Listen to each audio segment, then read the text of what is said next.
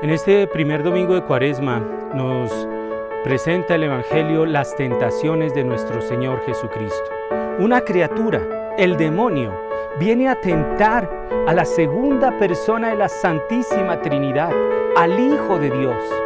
La tentación viene a implicar un desorden en la relación con la creación, en la relación con los demás, en la relación conmigo mismo y en la relación con Dios. Un desorden, hoy cuando se dice el mundo está desordenado, sí, está desordenado porque en ti y en mí hay un desorden y hay que permitirle a Jesús que venga a ponerle orden. Ese desorden tiene su raíz en esas preguntas reiterativas que el demonio hace. Si tú eres el Hijo de Dios, esa raíz que es el desconocimiento de quién es Jesucristo.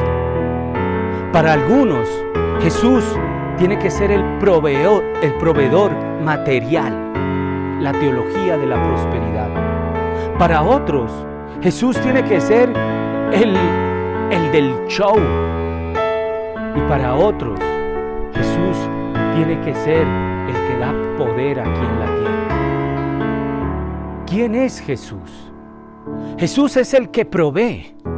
Se va a hacer Él mismo pan. Él mismo se va a entregar a ti para que tú tengas vida y vida en abundancia.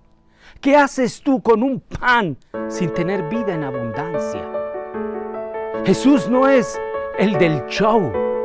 Jesús es el de la obediencia en todo a la voluntad del Padre.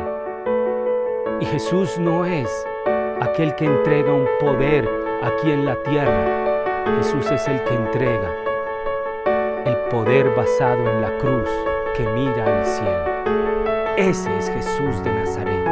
Y a, es, a ese Jesús al que en este cuaresma queremos acompañar en este tiempo del desierto, con nuestro ayuno, nuestro sacrificio, nuestra oración. Que sigamos este tiempo de cuaresma para responder quién es el Hijo de Dios. Que Dios los bendiga.